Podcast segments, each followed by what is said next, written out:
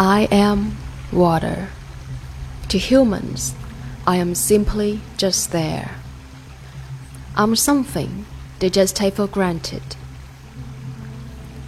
But there is only so much of me, and more and more of them every single day.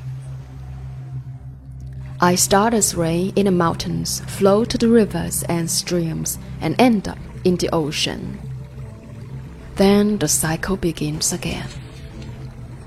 And it will take me 10,000 years to get back to the state I'm in now.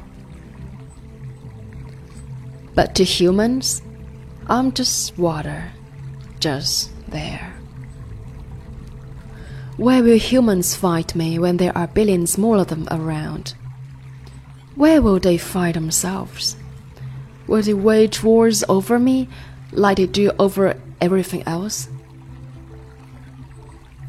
That's always an option, but it's not the only option.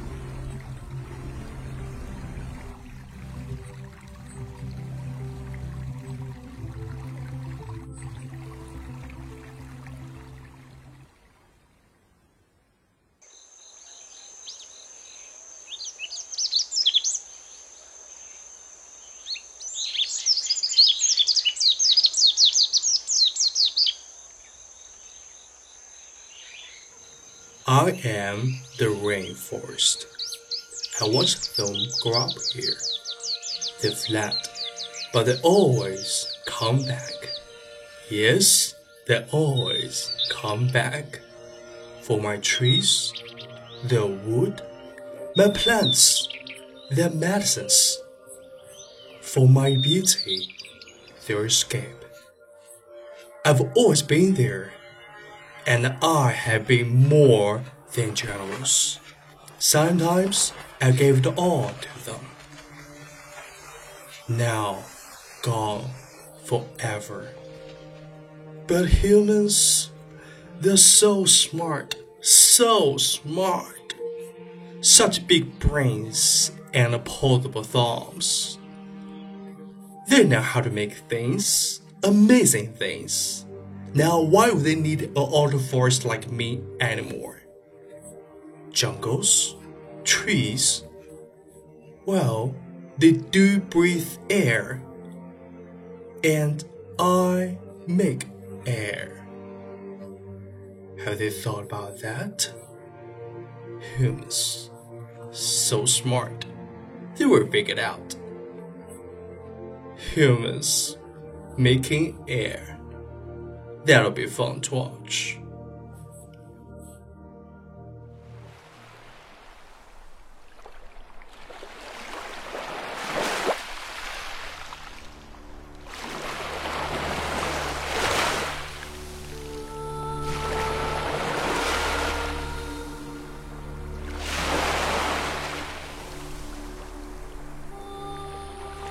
I am the ocean.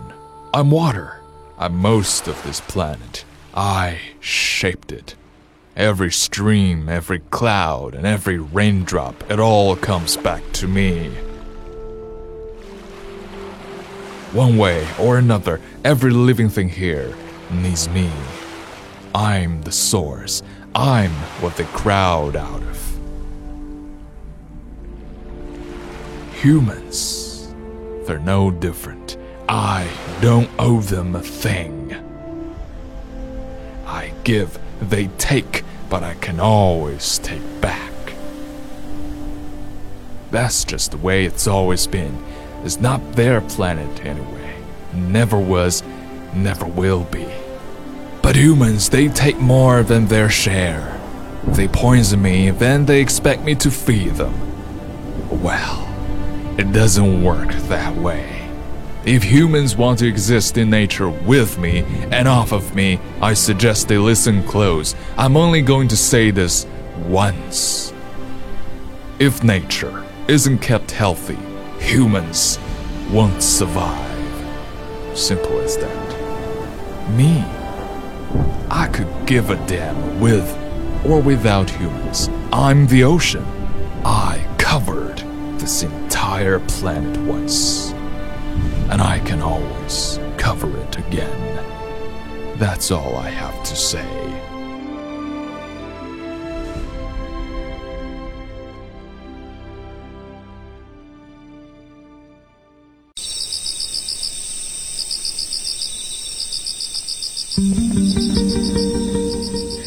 I am a flower.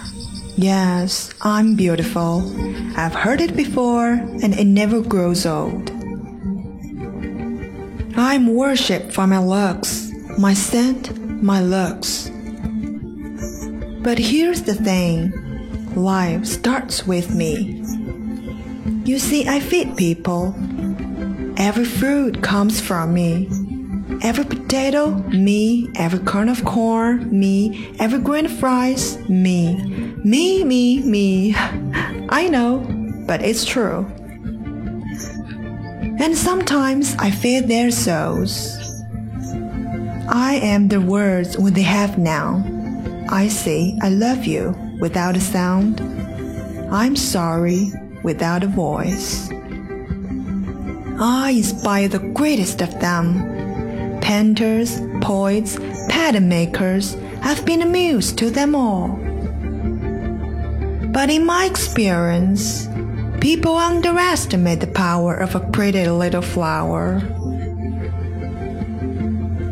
Because their life does start with me, and it could end without me.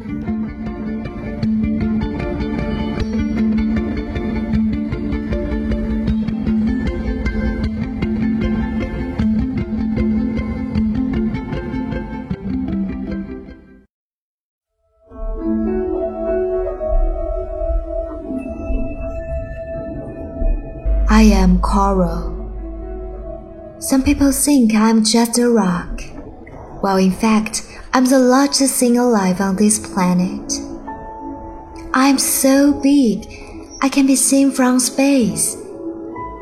But for how long? I grew for almost 250 million years, and humans came along, and now one fifth of me is gone. Sure. I live at the bottom of the sea, and you might not see me that often, but you do need me.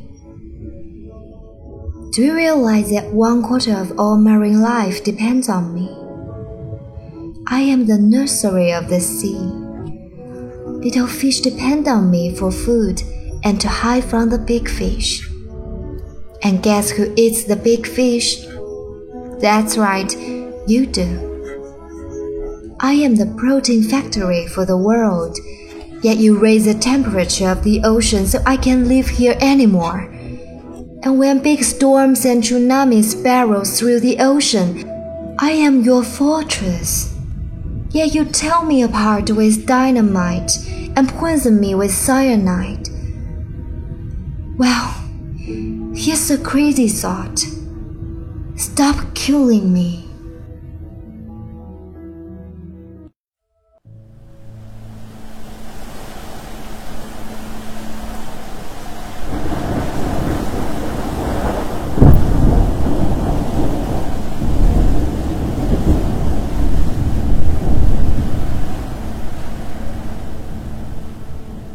Some call me nature.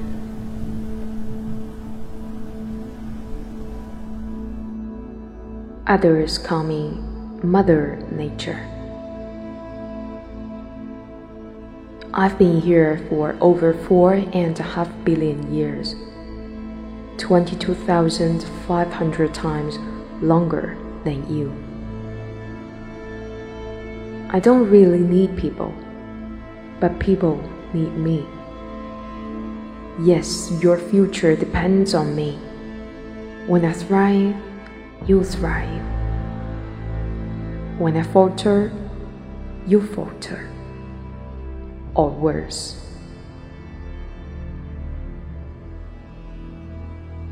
But I've been here for eons.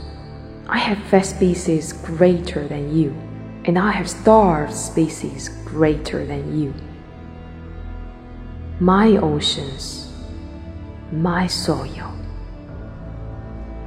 my flowing streams, my forests. They all can take you, or leave you. How you choose to live each day, whether you regard or disregard me, doesn't really matter to me. One way or the other, your actions will determine your fate, not mine. I am nature. I will go on. I am prepared to evolve. Are you?